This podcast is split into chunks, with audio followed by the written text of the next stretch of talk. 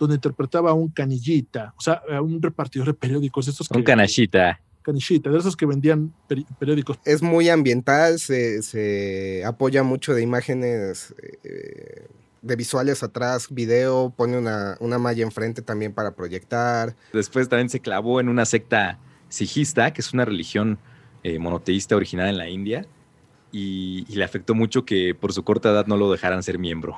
Entonces lo abrieron, Así como tú estás muy, muy meco, ¿no? Advertencia. El contenido y los comentarios del siguiente material solo son responsabilidad de los idiotas que los emiten y que probablemente estén ebrios, muy ebrios o confundidos. Nos deslindamos de cualquier reclamo o queja de personas ofendidas y o muy sensibles, por lo que debe ser escuchado bajo su propia responsabilidad y riesgo. Gracias. Bienvenidos a We Créeme, el podcast donde investigamos de un tema de cultura general mientras nos reímos y con suerte aprenderemos algo, quizá. Yo soy Neftalí. Yo soy José Luis. Y yo soy Alam.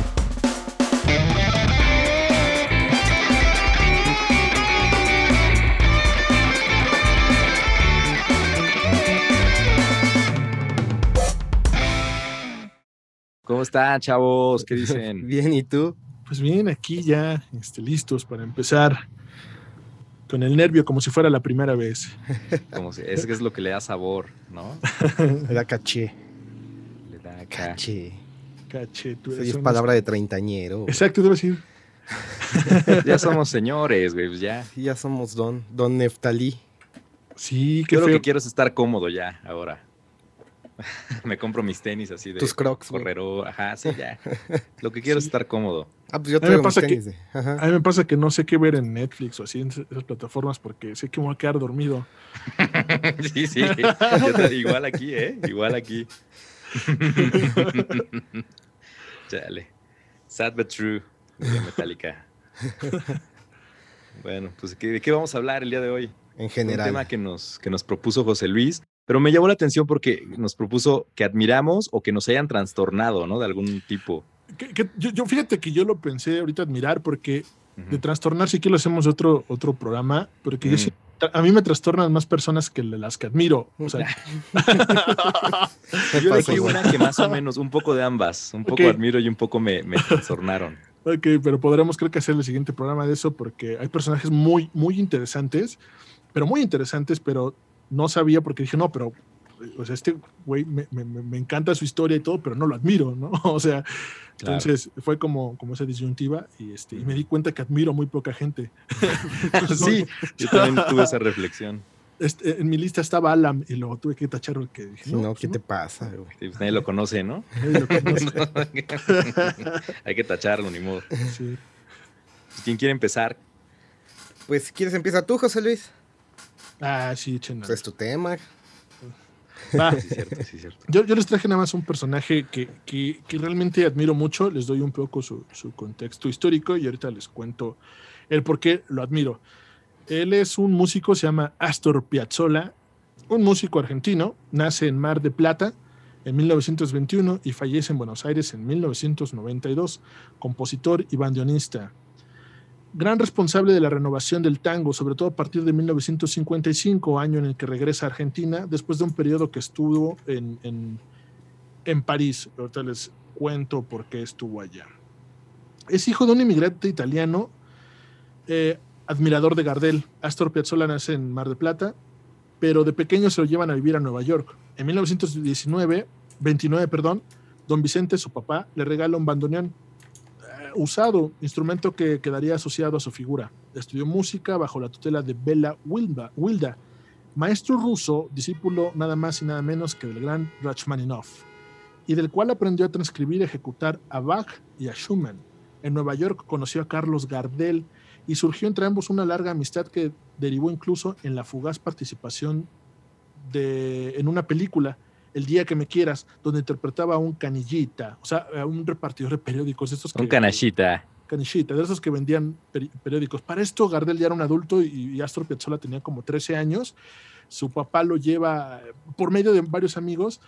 Eh, a final de cuentas, eh, latinoamericano en, Estados Unidos, pues ves que como que todos siempre tienen como una red y llegan a todos. Eh, conoce a Carlos Gardel, pero lo lleva para que le toque el, el bandoneón y Gardel queda encantado con este niño y, con el carisma, pero es curioso que, tuviera ese carisma porque Astor se vuelve un adulto como muy inexpresivo, se vuelve muy serio, muy enojón. Eh, de niño lo, fascina a Carlos, se le invitan a, participar en esta película. El día que me quiera, hay una escena muy clara donde, donde el niño se acerca a él con el periódico. Es el gran Astor Piazzolla. Eh, ya después de vuelta a la Argentina, cuando ya es mayor, se radicó en Buenos Aires y actuó como bandoneonista en las orquestas de Miguel Cano y Aníbal Troilo, que lo consideró como su profesor, su maestro, su mentor. Piazzolla, el bandoneón es como un acordeón. Ah, es justo lo que te iba a preguntar, que es, un acordeón, equivalente. Pero de botones. Es ah. muy complejo estudiarlo, sobre todo para una cultura como la nuestra que no estamos tan familiarizados. Alguna vez eh, en la escuela de iniciación artísticas conocí a un músico que tenía un bandoneón, iba a tocar justamente un homenaje a Piazzolla, así es como lo conozco a la música de él, y como que nos empezó a enseñar como escalas y todo eso, igual súper complejo porque es con botones, o sea, eh, además botones que, que, para mí no tenían como un orden específico, ¿no? Igual después de tocarlo, igual sí tienen como patrones, pero en ese momento es como muy complejo. Este hombre lo mega dominó desde niño, por eso se empezó a abrir camino como músico, ¿no? Oye, pero dices que con el bandoneón hacía, o sea, tocaba piezas de Bach. No, él estudió eh, eh, en, Nueva York con este músico. Eh, también tiene formación como de pianista, tiene formación de, ah, músico. Ok, ok, ok, ya. Justamente. Porque estaría bien loco, ¿no? Eso. acá, lo interesante es quién le empezó a enseñar el bandoneón. Probablemente su papá.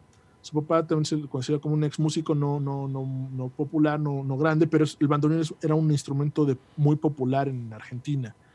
Eh, probablemente su papá sabía y de ahí arrancó y más los estudios que, llegó a tener.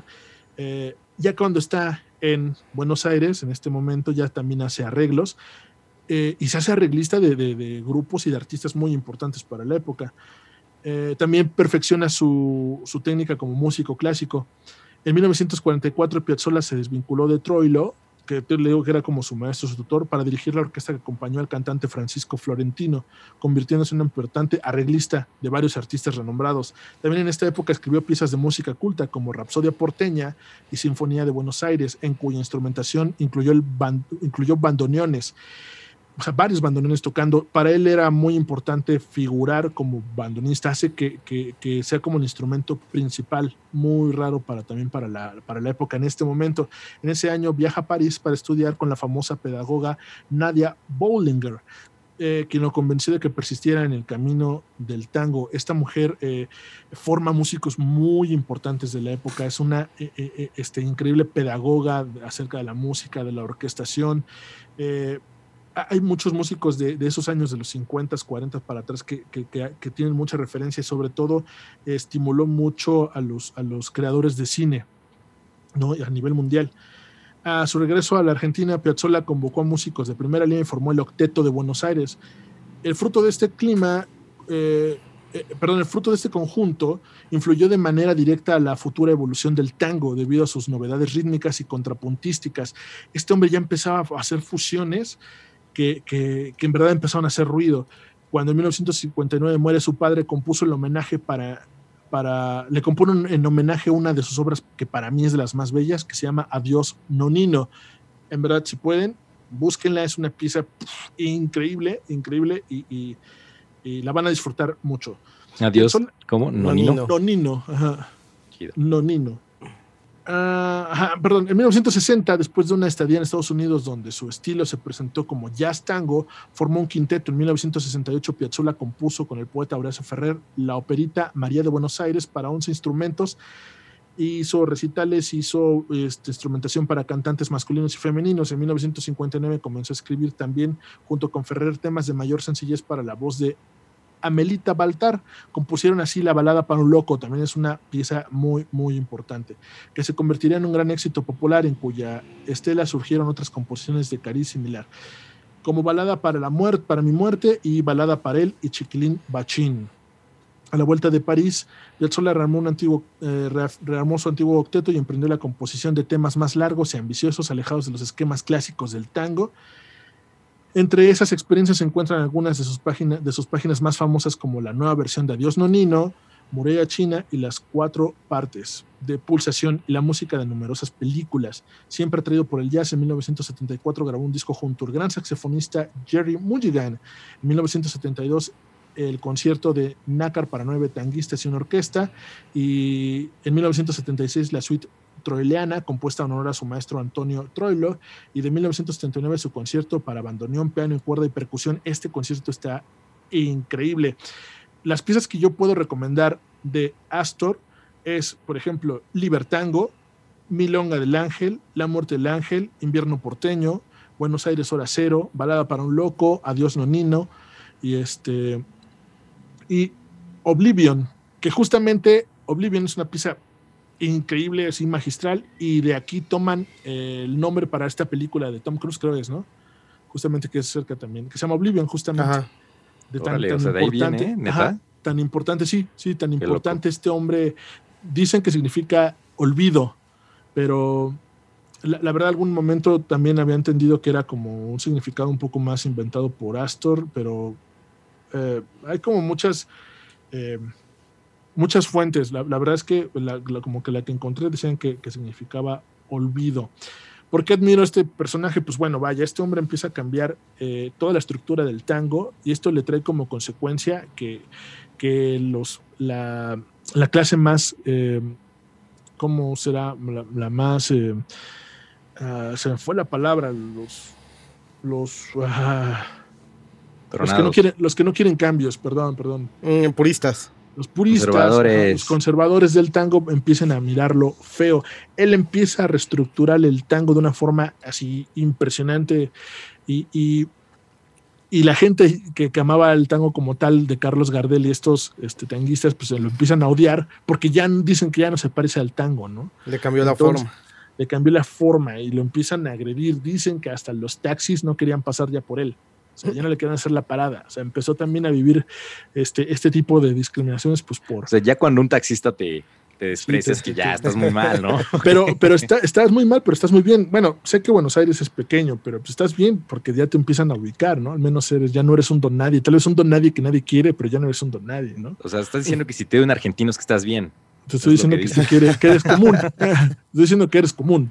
Pero ya si te deja de querer un argentino, entonces algo estás haciendo bien. Algo estás haciendo bien. Oigan, sí es cierto, pues ya voy a volver a, llevar esto a, darle una época, pero es que nos acaba de ir Armando, ¿no? Don Armando Maradona en estos, estos estas fechas. Sí, el 10. Te lo juro por Dieguito Maradona. Sí, sí, sí. Bueno, pues, pues hubo mucha banda que sí le ha estado llorando bastante, sobre todo. Hay una controversia, ¿no? Los apasionados al fútbol, claro, no, sí. Yo, he estado viendo que, que, por ejemplo, ponen este, yo no sé por qué este, lo admiran a él si tuvimos a un Pelé, ¿no? Y hasta inclusive he visto a las estadísticas de Hugo Sánchez, ¿no? O sea, como que hay una fuerza de, sobre todo aquí en México hay una fuerza de, de, nacionalismo, ¿no? De decir, no, no, mejores futbolistas, este, pues como Hugo Sánchez, como Pelé, pero pues bueno, el señor, o sea, también tenía un carisma y raro, pero lo tenía, ¿no? Y, un carácter muy, muy fuerte. y aparte, pues también le han tirado de, su vida personal, que como lo admiran siendo lo que fue. Pues más bien, Es que caemos siempre en eso, ¿no? En, lo mismo, ¿no? Con, en separar la obra del hombre. Eh, lo, hablábamos, difícil. Lo, hablábamos alguna vez sobre Michael Jackson, ¿no? Recuerdan, recién salió este documental hace unos años y pues decíamos que hasta dónde podrías este, eh, relacionar ¿no? su vida personal con su, con su obra, ¿no? Y, y pues bueno. Pues la BBC lo, lo, vetó. Pues el capítulo de Los Simpsons, ¿no? También, por ejemplo, ¿no? Que quitaron. Bueno, porque ahí ese también se grabó ilegalmente, pero. ¿Ah, sí? Sí, por contrato no podía él este, prestar voz, voz ni, ni hacer. Pero no era su voz, ¿no? Se supone. Se supone. Que no era su voz, era un imitador. Bueno, eso es otro tema que trataremos en otro podcast porque es muy bueno, ¿no? o sea, cómo separar la, la, obra del hombre. Creo que sí. es un buen tema. Y en este caso, pues Astor empieza a vivir como algo muy, muy similar porque su obra lo empieza a, este, afectar personalmente. mucha gente lo empieza a, agredir. Y a mí lo que se me hace muy valiente de él es que continúa. Eh, la verdad es que es fue, desde siempre fue muy admirado en Europa y en América, pero, pero en Argentina sí sufre como, como esta, estas agresiones. Y la verdad, si pueden escuchar este disco que tiene en vivo desde Montreal, del jazz, en 1984 lo graba, por favor escúchenlo, está increíble. Es un disco donde se van a poder dar este, idea de cómo sonaba, cómo tocaban en vivo, trae de los mejores músicos, o sea, si, si, si también eh, empezó a rodearse de gente que estaba muy entusiasta acerca de estos cambios. Obviamente es como, yo creo que como si nosotros viéramos que una reforma en la música ranchera, ¿no? Y yo creo que toda, toda esta banda como Pepe Aguilar, Alejandro Fernández, pues voltearan bandera contra esta persona que la está renovando, ¿no? O sea, este tipo de música que, que, dices, no, pues cómo vas a ofender, cómo vas a cambiar esto que don Pedrito, don Pedrito Infante y Javier Solís y todos estos cantantes eh, tan clásicos, pues formaron, y tú por qué vienes a mezclarlo con jazz, y pero además fuera un sonido interesante, un sonido que estuviera jalando a, a nuevas generaciones de músicos a hacerlo. Es lo que lo mismo hizo este este Piazzolla. Les recomiendo mucho este disco. Otro disco que, que, yo también recomiendo mucho de él porque eh, las interpretaciones están este, increíbles. Este disco de Jojo Ma, donde hace todo un homenaje a Astor. Este, eh, se me fue el, nombre, pero aquí tengo el Soul of the, of the Tango. E, este, este disco también eh, hace todo un resumen rápido de lo que puede ser Piazzolla. Y si quieren como empezar a escucharlo, escuchen eh, Libertango y escuchen eh, Milonga del Ángel y les juro que los va a atrapar tanto que van a terminar de escuchar todo el disco. La verdad es que hasta para que Yo-Yo Ma haya tocado sus piezas, está, está, está increíble. De hecho, fue el primer disco que yo escucho de la música de Astor Piazzolla y eso así como me, atrapó. Entonces, eh, era un personaje también muy curioso, era un personaje con, ideas muy extravagantes, muy raras.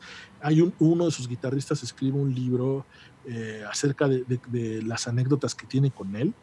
Este, eh, este Oscar López Ruiz, su libro se llama Loco, Loco, Loco, y cuenta cómo este Astor Piazzolla se levanta un día, sale a caminar muy temprano eh, toma un, una embarcación, es que no encontré la referencia completa y no compré el libro, y de repente a donde llega compra como un monito cilindrero de estos, ajá. con lo que nosotros conocemos como bonito cilindro, lo compra y lo regresa al hotel y se lo pone a uno de sus músicos, ahí dormidos los dos. Entonces, cuando despierta el músico y despierta el chango, pues los dos se espantan horrible. Entonces, el desmadre que, que, arma en todo el hotel, o sea, que tuvo que llegar hasta la policía por, por el changuito porque era incontrolable, pues ya estaban asustados los dos, ¿no? Pero imagínate despertarse, tener un cuate que, que, tú estás dormido y de repente despiertas y ves un chango en tu cama, un changuito al lado de ti, o sea, ¿Qué hice anoche, no? ¿Qué pasó? Este, ¿qué pasó ayer? Este Oscar López Ruiz, el, creador del libro, también cuenta que una vez iban manejando y le dice, está manejando Astor Piazzolla y le dice, oye, detén el volante mientras iban manejando, iban en una recta. Entonces tiene el volante, este Astor agarra un rifle, se asoma por la ventana, sale de la ventana y le apunta a un ciclista y el ciclista a darse cuenta pues se cae en una zanja, ¿no? Este cuate divertidísimo, o sea, eran este, ese tipo de, bromas que hacía, o sea, que, que, cuenta. Eh, es Losito dice. en, otra broma, Losito dice: Astor opinaba que el director de orquesta Francisco Lauro era un farsante. Durante un baile de carnaval ve a un gato al lado suyo, lo agarra, lo mete en el estuche del bandoneón del tipo y cuando este lo abre para guardar su instrumento, el gato le salta en la cara. Qué poco. Lo, lo, desfigura, ¿no? Pobre gato. Este, ajá, y lo, lo, describe como un hombre muy, muy, muy inquieto, un hombre que siempre estaba como haciendo música, pero también este pues, este tipo de bromas, era el humor que le divertía, era... Y, también se habla un poco del estrés que también empezaba a vivir porque pues, su misma gente le empezaba a voltear este, pues, bandera, lo empezaba a, a, a, discriminar un poco pues, por lo que estaba pasando. En verdad, les digo que es como si nosotros eh, estuviéramos viviendo a alguien que estuviera cambiando la música ranchera. Creo que esa reacción de la gente eh, contra él sería lo más cercano encima. a lo que, exacto. Loco. Pues, vaya, escúchenlo. Ese, ese disco de en vivo en el, Montreal. de Jazz Montreal, Festival de Jazz en Montreal, les va a encantar y pueden encontrar muchas cosas de él. Y si no, este también disco de Jojo Ma, este chelista increíble que también se los recomiendo aparte, escúchenlo, les va a encantar este hombre. Qué buen gusto musical y qué gran ejecución. Pues es un disco homenaje a, a Piazzolla, ¿no? Entonces, pues es del quien yo quiero hablar. Iba a hablar de otro personaje que me fue desangelando poco a poco y yo mejor ya lo guardé. Para los que te perturban. Para los que me perturban. Ándale. No, pues muy buena recomendación, José Luis. Sí, escúchenlo. Escúchenlo, escúchenlo. Bien, entonces bien. Y mándenos sus comentarios, en verdad me, gustaría mucho. que, ¿Qué opinan? Es que hay muchas opiniones, muchas opiniones. Eh, si les gusta mucho el tango tipo Carlos Gardel, este, eh, escúchenlo, van a entender mucho a la gente que, lo empezó como a discriminar. Eso me late, me late, porque sobre todo ah, llega el punto en que uno quiere escuchar cosas más complejas, ¿no? Claro. Y entonces, pues cuando entra el jazz en cualquiera de sus formas, pues, bueno, a mucha gente al igual no le late, ¿no? Pero... Que no es tan fácil de entender, ni de digerir. Claro. Pero pues sí llega un punto, ¿no? Que dices, ay, pues qué bueno que llegó, ya en otros términos, pues bandas como, como Tool, ¿no? Como pues al igual y no, no, no en ese nivel, pero Mars Volta, por ejemplo, ya cosas más complejas, más raras, ¿no? Sí, claro. Y Piazzolla no se queda atrás, ¿eh? ¿Verdad? Sí, ya estamos hablando de otro, de otro nivel. Sí, es un deleite también escucharlo. Muy bien, muy bien. Muy chido. Pues, ¿quién, sigue? Pues ya que estamos hablando de cosas complejas, eso. Les voy a hablar de otro músico, para variar. Bien, trajimos puro músico, ¿eh? Y no nos pusimos de acuerdo, ¿eh? No, es que melómanos, a final de cuentas. Les voy a hablar de alguien que nació en el 67, el año, el año del Sgt. Pepper y Are You Experienced, como lo dice en su canción Time Flies. Les voy a hablar de Steven Wilson. Yeah. Era un, un loquillo. Pues no está tan loquillo. Nada más es diferente. es un músico, compositor, productor e ingeniero en audio de Londres, Inglaterra. Generalmente es asociado al género del rock progresivo, pero en los últimos años ha virado un poco hacia el pop. Actualmente es un artista independiente, pero fue el fundador, guitarrista principal, cantante principal y compositor de la banda Porcupine Tree, que es yo creo su proyecto más famoso. Es uno de sus múltiples proyectos. Este hombre tiene proyectos como calzones, yo creo. Entre sus proyectos más conocidos está No Man con Tim Baunes. Pero pensamos que se cambia los calzones diario, ¿no? sí, esperemos. Es, es, una referencia que, puedes como, queda muy, también muy abierta, ¿no? Muy depende de quién estés hablando. Tiene como, como 12 proyectos. Yo calculo que por lo menos un calzón para cada día. Tiene uno, ¿no? Ay, tan poquitos, tan poquitos proyectos tiene. tan poquitos calzones tiene. este, está No Man, está Storm Corrosion, Blackfield, Bass Communion, ha participado con Opeth, ha remezclado discos para Yes, King Crimson, Jethro Tull, Chicago, entre algunos, por mencionar los más importantes. Eso está muy cabrón, ¿no? Que ellos mismos le pidieron, ¿no? Sí, sí, sí. Este, se cuenta que, que King Crimson le pidió personalmente que, que remezclara sus discos. Que para ellos es un, es un niño, ¿no? Para King Crimson es un morrito, ¿no? O sea, pero imagínate, o sea, que ellos, ellos como son, porque también son súper estrictos en su sonido. Y con su música. Lo contacten y le digan, oye, hazlo. o sea, ya estás hablando del tipo de persona que, que es, ¿no? Es una figurota, güey. Y le sorprenderá saber que es autodidacta. Wow. En todo. ¿Estudió música? En todo. Ah, pues a la edad de los de 8 años descubrió su gusto por la música gracias a una Navidad donde sus padres intercambiaron unos LPs como regalo de, Navidad. Él comenzó su formación de guitarrista por esto, güey. Estos álbumes fueron The Dark Side of the Moon y Love to Love de Pink Floyd y de Donna Summer, respectivamente. Ay, nomás, ¿no? Resulta que sus padres sí le pagaron clases de guitarra profesionales pero a Wilson le causaban ansiedad, no le gustaban. Así que dejaron de mandarlo y a los 11 años encontró una guitarra clásica de nylon y comenzó a experimentar con ella. Cuentan que no literalmente tocando la guitarra, sino haciendo sonidos con ella y grabándola con su tape recorder, con su grabadora de cinta.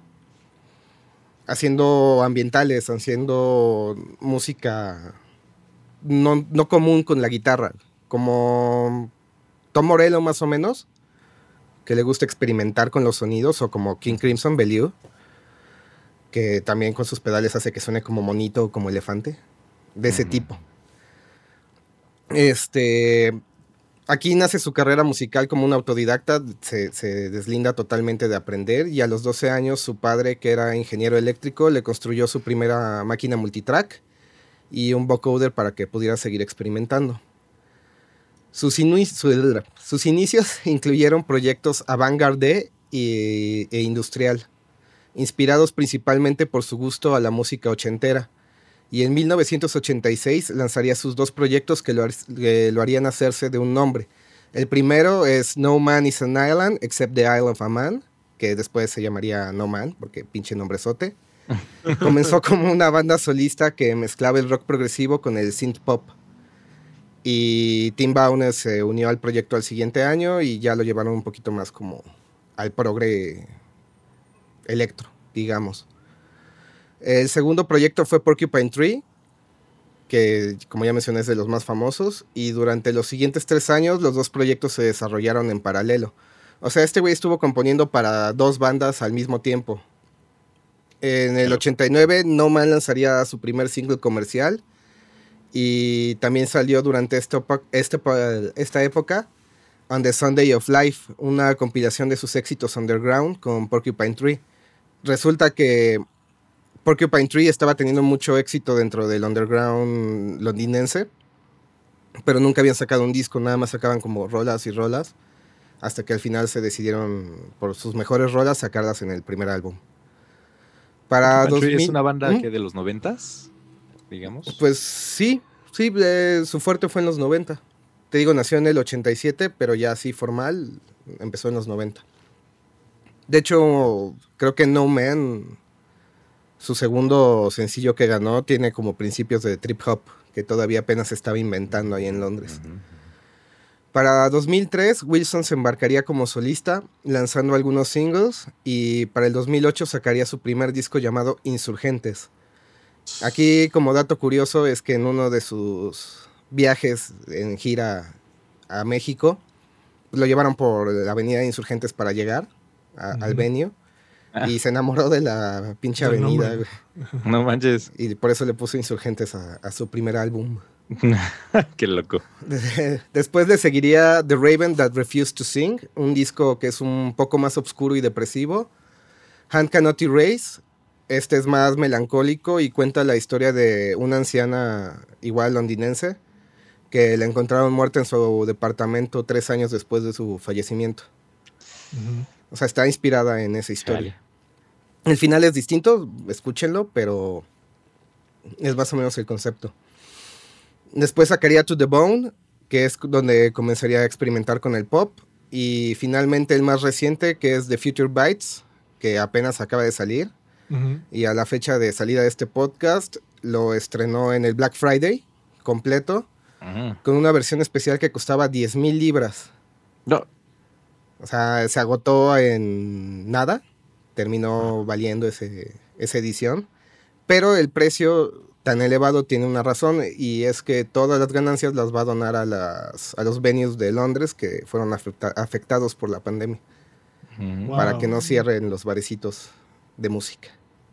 Míralo. No es tan ojete. No, no, no, de verdad no. Hasta que salga que los bares son de él, ¿no? Ojalá. No, pues es para los hijos de Jesús, ¿no? él es realmente muy humilde y, muy hermético en cuanto a su vida privada. Entonces, igual y sí son, sí son de él. Esperemos que no. Tiene un estilo muy particular de ejecutar. Siempre sube al escenario descalzo. Dice que eso le ayuda a manipular los pedales más fácil. Y a tener frescos los pies. y que no, se le apesten. Claro. Pero esta práctica durante los primeros años de su carrera lo llevó a sufrir varias heridas en sus pies. Una vez este, terminó incluso con una jeringa enterrada en uno de ellos. Y le tuvieron que poner la del tétanos. Gracias a toda esa experiencia ya pone una pinche alfombrita ahí en el escenario. Pero quería jugarle al innovador. al, al vergas. Yo también, yo creo que dos, tres electrocutadas también. Sí, seguro, una descarga. seguro, sí. Igual no intensas, pero sí estás sintiendo los toquecitos. Algo mal aterrizado, güey. Ah, siempre se ha caracterizado por su estilo musical un tanto sombrío, tirando a lo depresivo, pero, por ejemplo, yo en un concierto que estuve, de los múltiples que, que dio aquí, él dijo al público, ustedes se quieren deprimir, y yo toco canciones tristes, pero en realidad yo soy una persona muy feliz y por eso me puedo dar el lujo de hacer música triste. Y se deprimieron más todos. Y, nos deprimieron más todos. Y, lo logró. Tocaron una rola de esas que te, te rompe. Y logró el cometido, ¿no? Logró el cometido. También por su gran estilo y, su curiosa ejecución se ha rodeado de grandes músicos muy virtuosos, entre ellos Guthrie Van, Marco Minerman, Nick Bex, Richard Barbieri, que era el tecladista de Japan, si no mal recuerdo, y Gavin Harrison, que fue catalogado como el mejor este, baterista por la revista Drummer en el 2013, me parece, superando a Neil Peart, mm. al ya difunto Neil Peart, en ese entonces. ¡Wow! Este muchacho se nos casó en, septiembre del 2019. Eh, muy contradictorio a lo que él siempre dijo, porque él decía que él había dejado atrás todo el aspecto familiar o formar una familia por su carrera y pues se consiguió una esposa, se consiguió dos hijas que ya venían en el paquete y un perrito llamado Bowie que tiene su cuenta de Instagram, pues si lo quieren seguir. pues también le llegó la edad, ¿no? Yo creo. Ya 50 y ferias debe tener. 67. Sí, no voy a hacer cuentas. Dentro de sus logros que yo más admiro está su capacidad de crear tanto siendo autodidacta. Es algo de lo que más me ha inspirado. Que no necesitas, o sea, no es que no necesites la, formación académica porque sí te ayuda, pero a final de cuentas las ganas de, de superarte y de querer hacer tu arte siempre tienen que estar antes, tienen que ser más fuertes para que logres tu cometido. Ha remasterizado grandes bandas, como ya les dije, produjo un disco para Opet, les dio un tono distinto y más maduro, los fans lo odiaron porque dejó que, hizo que, el vocalista dejara de hacer gruñidos. Eh, él mismo mezcla lo que produce, no lo manda a masterizar. El mejor ejemplo es este, el Hand Cannot Erase, que como lo mezcló, así lo, lo, estrenaron, güey. No tiene máster y suena brutal esa cosa. Sí, sí, Si pueden escucharlo, está impresionante ese proyecto. ¿Cómo se llama? Hand cannot erase. Mano no puede borrar. La mano no puede borrar. no fuma, no consume drogas y ocasionalmente se toma una copita de Jerez en Navidad.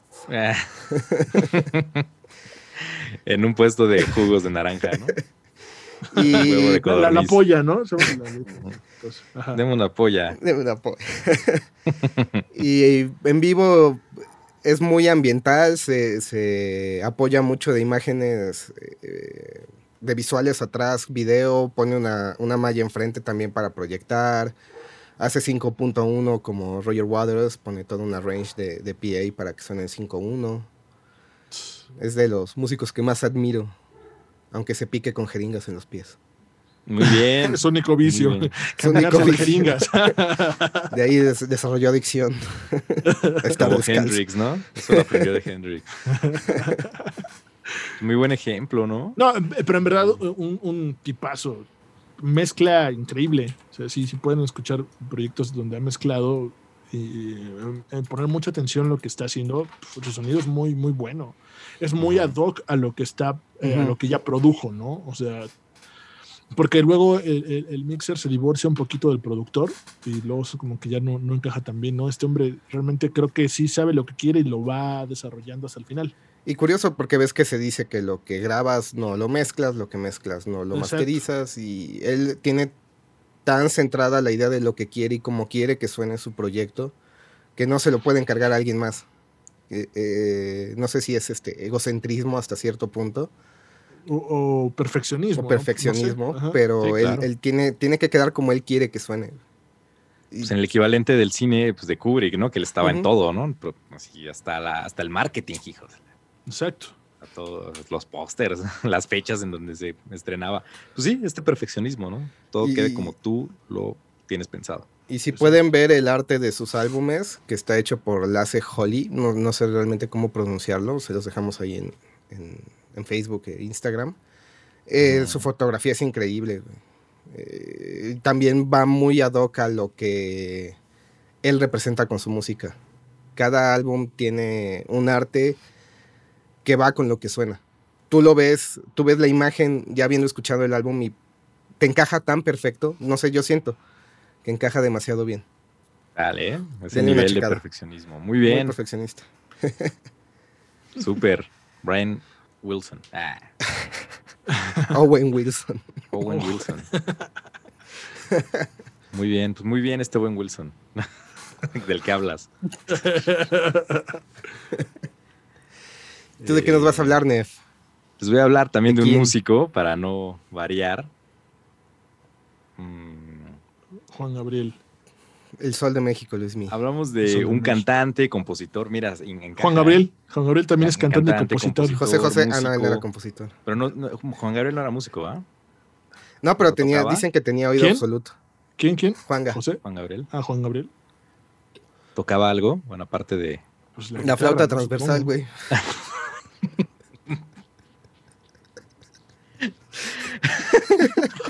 Bueno, hablamos de un cantante. oye, pero, no, espérame, pero Juan Gabriel ya no resucitó, ¿verdad? No, ya no, siempre no. Lo de la Volvió en pandemia. forma lo- de fichas, güey. dicen que lo de la pandemia lo aplazó, ¿no? Chin, Y sí, dijo, no, mejor para qué ahorita. La No. No O voy sea, a iba poder tocar en vivo. para una, una gira de conciertos. Dijo, ya, ¿para qué? Chingados. No, no pasó. mano. bueno, entonces hablamos de un cantante, compositor y músico, cofundador de Pink Floyd. Le dio el nombre al grupo Jared Leto. Y fue su principal cantante y compositor, ¿no? En un principio. Jay de la Hablamos Cueva. de, de Maese Sid Barrett, Chan, chan, chan, chan. pinche diamante loco. Sí. Loquísimo.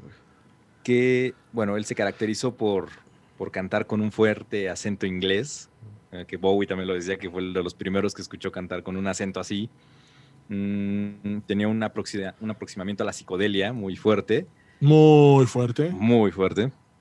Y pues su estilo de tocar la guitarra, el cual podría denominarse como un estilo libre, al usar distintos efectos, como eh, ya Alam lo sabrá acá, como disonancia, distorsión, eco, retroalimentación y otros, ¿no? Delay. Hablamos de delay.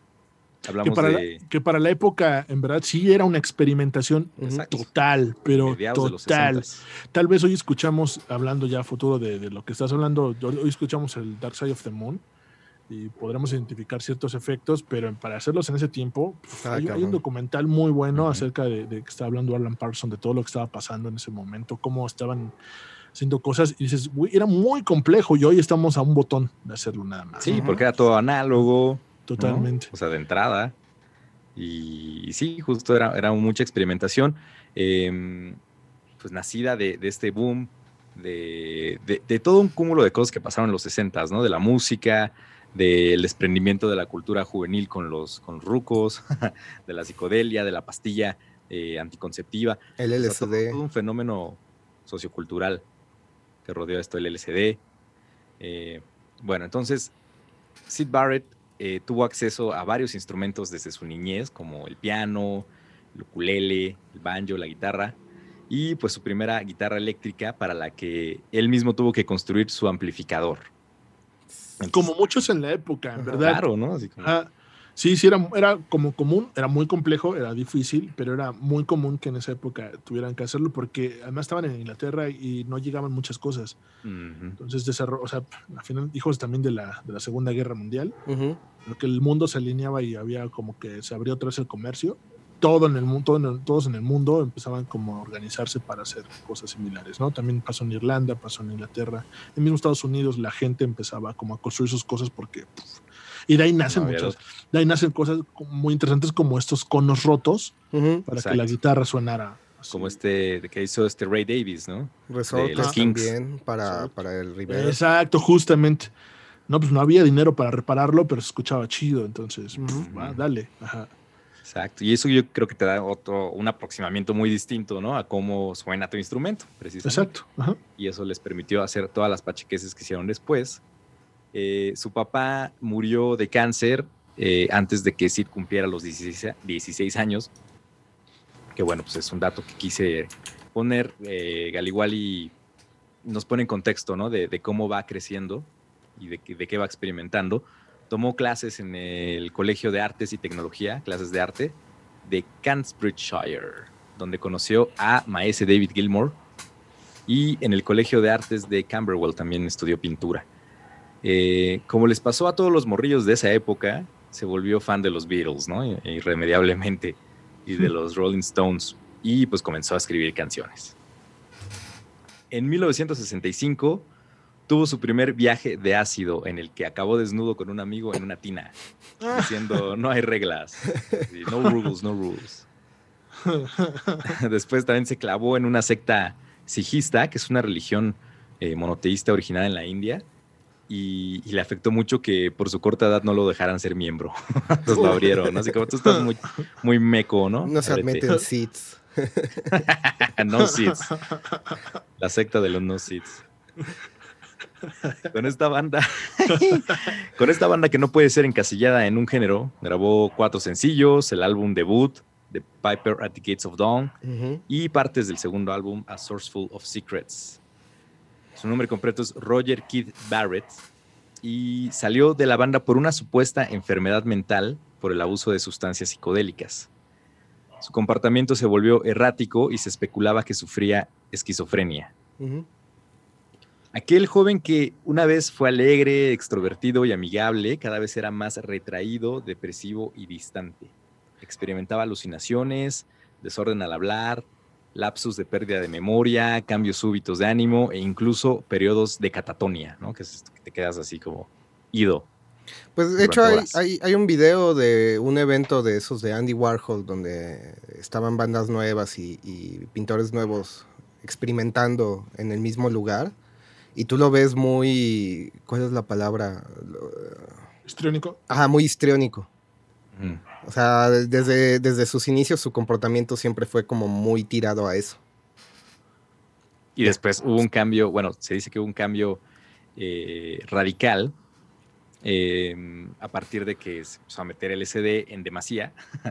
Entonces, em, después de, de, este primer disco, pues eh, pues hubo como un periodo intermedio en el que no lo vieron durante meses y cuando lo volvieron a ver, pues ya estaba irreconocible, ¿no? No, eh, no era el mismo Sid.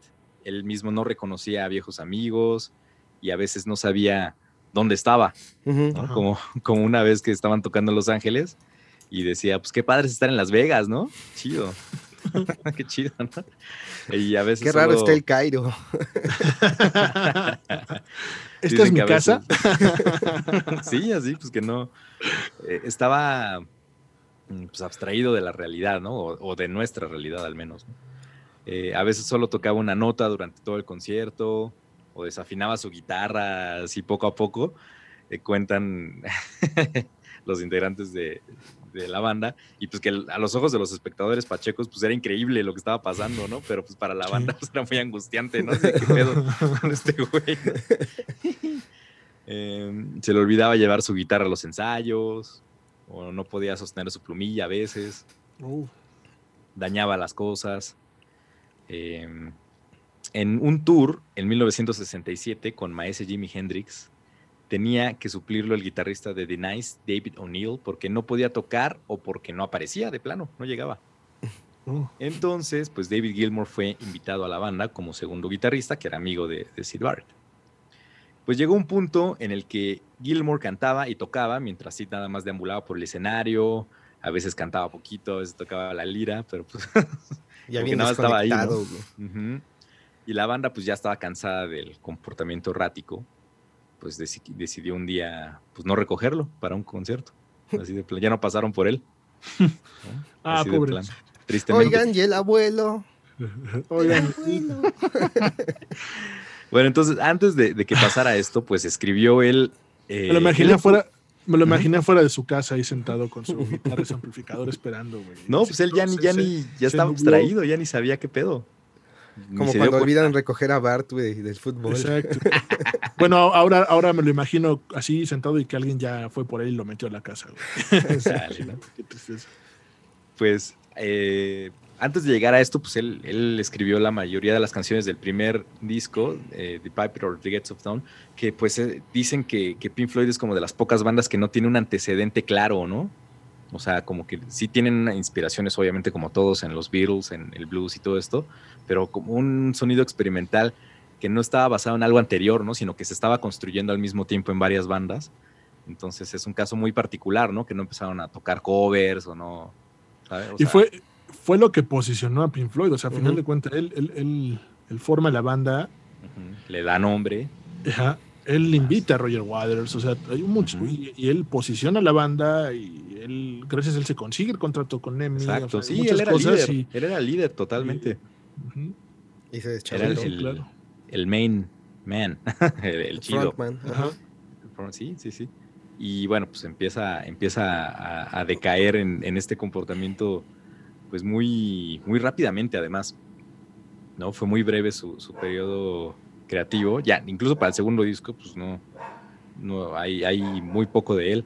Em, entonces, pues pensaron mantenerlo en la banda, ¿no? Como, como un miembro que no tocara en los conciertos en vivo, ¿no? Sino que eh, compusiera canciones y nada más, pero pues vieron que no era práctico pues, hacerlo, ¿no? Porque también ya no, ya no, ya no podía hacerlo de la misma manera. Empezó a hacer canciones muy crudas, hay una canción que se llama eh, Jugman Blues, eh, que fue como pues, todavía, dicen los integrantes, todavía poética, y ya después empezó a hacer canciones Vegetable Man, ¿no? El hombre vegetal, que, ya eran muy crudas, muy, ya demasiado experimentales, al igual, demasiado rudas para la disquera incluso, ¿no? Entonces, pues esta idea ya se descartó, ¿no? De que no fuera tampoco como el compositor. Entonces, pues Gilmore se convirtió en un miembro permanente. Eh, cuentan que un día llegó Sid Barrett con una canción llamada Have You Got It Yet, que podría, podría traducirse como Ya la entienden o ya lo entienden. Entonces la banda pensó, la escuchó y dijo, ah, pues una canción sencillita, ¿no? Entonces la empezaron a ensayar y ya cuando la ensayaban veían que era muy difícil, ¿no? Así, ¿qué pedo? Entonces hasta que se dieron cuenta que cada vez que la ensayaban, Bart cambiaba los arreglos al azar y les preguntaba eso, ¿no? Este, ¿Ya la entienden? ¿Have you got it yet? Entonces, Qué chido concepto. Dice que, que, Roger Waters lo llamó el acto de un verdadero genio loco. Sí. Así que nada más los estaba pillando, ¿no? Los estaba ahí chingando. Eh, hay, una, hay una anécdota que no sé si sea auténtica, porque justo eh, empiezan a crearse historias en torno a estos personajes, pero bueno, dicen que eh, años después de, que se separó de la banda, llegó al estudio con Pink Floyd y así de, pues, ¿qué haces aquí, güey? No, pues no, pues vengo a ensayar, ¿no? Pues quedamos, ¿no? En ensayar hoy. Así de, no mames, eso fue hace pinches 10 años, ¿no? Pues dicen que, llegó durante la grabación del Animals y se quedó afuera, güey. También que, estaba ya pelón y gordo y no lo reconocieron. Hasta después se enteraron que estaba ahí. Ahí estaba, sí, exacto. A eso, vamos, a eso vamos. Ah, perdón. Em, pues ya se salió de, Pink Floyd. No le querían decir también por la culpa, ¿no? De, que estaba realmente fuera. Entonces, eh, pues fue como poco a poco, ¿no? Que, que lo abrieron. Em, porque ya estaba abstraído de la realidad, ¿no? Fue algo muy, muy, muy triste. Mm, lanzó los discos solistas de Madcap Loves y Barrett en 1970 con un poco de ayuda de sus amigos, ¿no? de Pink Floyd, Roger Waters, David Gilmour y Rick Wright. Aunque lo hacían de una forma muy rara, ¿no? Lo hacían sobre las pistas que Barrett tocaba como en vivo en el estudio. Entonces, sobre lo que él cantaba o tocaba, ahí ya como que ponían a tocarse los otros, ¿no? ¿A tocarse? Eh, a tocarse entre ellos. Se dice que a veces tocaba cosas sin sentido y a veces cosas geniales, ¿no? Pero, pero pues quién sabe, como que estaba en otro, en otro mundo, ¿no? Dice. Mm. Sí. A veces tenía episodios de sinestesia en los que respondía a estímulos concretos con una vía sensorial adicional. Por ejemplo, esto pasa cuando ves un color al escuchar una nota musical. Es un ejemplo de la sinestesia. Entonces decía que, eh, cuando ensayaban, em, pues al igual y podemos hacer esto un poquito más oscuro y el final con un poco como un, como un atardecer, porque lo siento como con mucho frío y hielo, así, como que Eh, y, la gente sacaba de onda, ¿no? Pues de qué estás hablando, güey. Cuando describía estas, estas canciones. Mm, pues ya, en 1978, no, 72, perdón, dejó la industria musical y se recluyó en su vida privada, pues dedicándose a pintar y a la jardinería. Eh, sufría de diabetes y úlceras estomacales. Pues, eh, pues no le iba pues, muy bien, ¿no? Mm, Ah, el episodio que dice Alan, pues sí, totalmente, que ya se convirtió como en el Michael Jackson de los Simpsons, ¿no? Así como gordo, pelón, se depiló las, las cejas. Pues nadie lo reconoció, ¿no? Y ese, ese, ese vato es Sid, ¿no? Y pues todos se pusieron así muy, muy, muy melancólicos y le compusieron varias, varias rolas. Eh, entre ellas, eh, pues la Sweet Shine on You, Crazy Diamond, ¿no? De Wish You Were Here, ¿no? También sí, claro. esa rola. The Wall, Está también, hay Inspirado. muchas partes basadas en, en, Sid Barrett. Eh, regresó a vivir con su mamá en 1978 y pues ya recibió regalías por el trabajo que hizo en Pink Floyd, ¿no? Durante todos los discos que sacaban, que tenía rolas de él, pues le daban su corta feria. No, y además, aunque no hubiera rolas de él, este Waters y este, el tecladista estaban muy al pendiente de, él. realmente siempre estuvieron como muy al pendientes, aunque sea económicamente. Sí. Y, este, sí se cuenta que también armaban luego cosas para, o sea, como tal vez le cedían regalías en algunas, con algunas cosas, eh, le mm. pagaban como si hubiera ido tal vez a conciertos, o sea, creo que sí lo, lo había todo un sistema para Sí, lo tenían muy en mente siempre. No le faltara dinero, creo que ellos estuvieron muy agradecidos porque se les cambió la vida a todos. Claro. sí, sí, sí. Pues, sí, siempre, siempre lo tuvieron ahí presente. Ajá, a final de cuentas, pues fue, fue consecuencia de, la experimentación de la época, pero pues no dejaron solos. O sea, como creo que estaban conscientes que como pudo haber como fue él, pudieron haber sido ellos. Entonces. Exacto. Sí, les puede haber tocado a ellos, ¿no? También. Exacto. Pues fue introducido al Salón de la Fama del Rock and Roll en 1996, pero pues no fue a la ceremonia. Ya él se, se recluyó, ¿no? En su vida privada y pues murió de cáncer pancreático en 2006. Gilmore dijo que su carrera fue corta, pero tocó a más personas de las que se pudo imaginar. Sí, claro. Y pues para terminar esta, esta historia de Sid Barrett, que fue que justo es este personaje que a mí me que admiro y que también me perturbó al saber su historia, ¿no? De que se quedó en el viaje, básicamente. Porque bueno, su familia nunca reconoció que tenía una enfermedad mental, pero pues seguramente eh, no se le diagnosticó, nunca como tal. Pero bueno, entonces a mí cuando escuché su historia, pues me saqué de onda, ¿no? De, tener estas ideas tan geniales y quedarte pues, en el viaje. Sí. Me, pues, este, me perturbó un poco. Y como dice al final de la canción eh, Juke Band Blues, y me pregunto quién está escribiendo esta canción y qué es exactamente un sueño y qué es exactamente una broma. Wow. Sí, como que todo, todo desde otro mundo. Eh, como que dicen que el Sid Barrett que ellos recuerdan es el de 24 años, ¿no? Como que ahí se quedó Sid Barrett eh, congelado, ¿no? En, su disco. Y ya, se desapareció, ¿no? El, Sid Barrett que seguía viviendo era otro. Era, ya no era Sid, era, de hecho sí cambió su nombre, ya se hacía llamar este, eh, ¿qué es? Richard. Jay de la Cueva. No, Roger. Jay, de la Cueva. Jay. Jay, sí. Así me lo imaginé. Sí, yo también. Así la historia de Sid Barrett. Realmente un, un personajazo también. Eh, la industria de la música le debe mucho. Fue un parteaguas.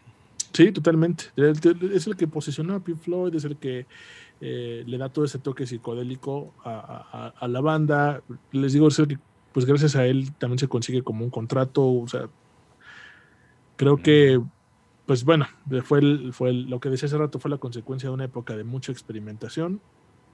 Muchas drogas. Pues sí. Sí, totalmente. Pero al final de cuentas él les dio todo el sonido. Ajá, ajá, ajá. Y la inspiración. Y después se pelearon. Después sí. Después ya se mandaron a chingar Roger Waters y, y, David Gilmour. los dos son los este genios, en verdad también los dos son, son sí, claro, claro, claro. Este, ¿Nos da tiempo para una más? Si quieres echarte otra, échatela. No, yo ya no tengo más. ¿Tú no? ¿Tenías otra? Mm. Ya. No, también me, me, terminó desencantando mi, ah, bueno, mi segundo personaje. Pues, Pues ahí lo dejaremos para el de perturbar. Sí, yo, yo, yo tengo dos de perturbados, en verdad. Sí, yo dos, así. De hecho, de hecho el que estaba yo admirando, así, que quería meter admirados, me terminó perturbando. Mejor lo puse para allá. Eh, les va a gustar, eh, sé que les va a gustar. Mucho. Vientos, vientos. no es Adal Ramones, ¿verdad? ¿no? ¿Eh? No es Adal Ramones, ¿verdad, José? Ah. No mames, qué horror. ¿Qué? ¿Por qué? ¿Qué por qué? ¿Qué tiene? ¿Qué, tiene? qué espíritu. Oye, estaría bueno, ¿sabes qué estaría bueno? Aventarnos un reto y decir, va, güey, habla, habla de Adal Ramones y tú habla de Roberto Gómez Bolaños. Y, o sea, eso estaría bastante bueno. Es más, una convocatoria, vamos a que, que nos digan de quién. Así, un personaje insufribles. Pues, Pero sacar de lo bueno, güey.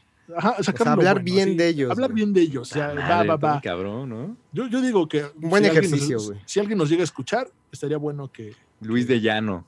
Me siento como hablando así como una cápsula de tiempo. imagínate, imagínate. No, güey. Zafo. No, pues, ¿a poco si te reta alguien no lo haces? Pues. Le daría la vuelta, yo creo. Que, cuentes bien su historia. ¿Sabes qué? Es más, ni bien ni mal, que cuente su historia. Invitaría a Miguel de León para que lo hiciera. Podría ser, podría ser, ¿eh? Sí, sí, podría ser el buen Miguel, a ver si lo, lo contactamos. Si alguien nos reta, estaría bastante bueno. Que yo creo que como es el, el, Miguelión, yo creo que sí le tiraría todas, haciendo actor y así. No. E improvisando, le tiraría toda. o sea, no le diría nada bien nada al Ramón. No saldría bien parado. Creo yo, creo yo. Hablando por Miguelión, saludos. Pues igual hay que pensar si lo retamos y a ver qué hacemos. Sería bastante interesante. Bueno, pues muchas gracias. Muchas gracias. Igualmente, señores. Cuídense mucho, por favor. Momentos de seguir aguantando, momentos de seguir cuidándonos todos. Quédense en casa. Quédense en casa. Ya les dimos una lista de cosas que ver la, vez pasada. Ahora tienen que escuchar. Que escuchar, ah. sí. Para que se entretengan en el encierro. Vientos, vientos. Pues muchas, gracias. Yo fui Neftalí. Yo fui Alam. Ay. Y yo soy José Luis. Sigo siendo Alam, muchachos. jalón, Neftalí. Gracias. Bye. En el próximo episodio de Güey Creme, misterio, acción, romance. Esto y más en el próximo episodio de Güey Creme.